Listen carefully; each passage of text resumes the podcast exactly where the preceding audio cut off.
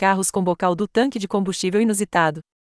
Volkswagen Fusca. Até 1977, o Fusca produzido no Brasil possuía o bocal do tanque de combustível localizado dentro do porta-malas dianteiro, em vez de estar na área onde normalmente se encontra o capô do motor. Portanto, os proprietários de Fuscas desses anos precisam solicitar que o frentista abra o porta-malas dianteiro sempre que precisar abastecer o veículo.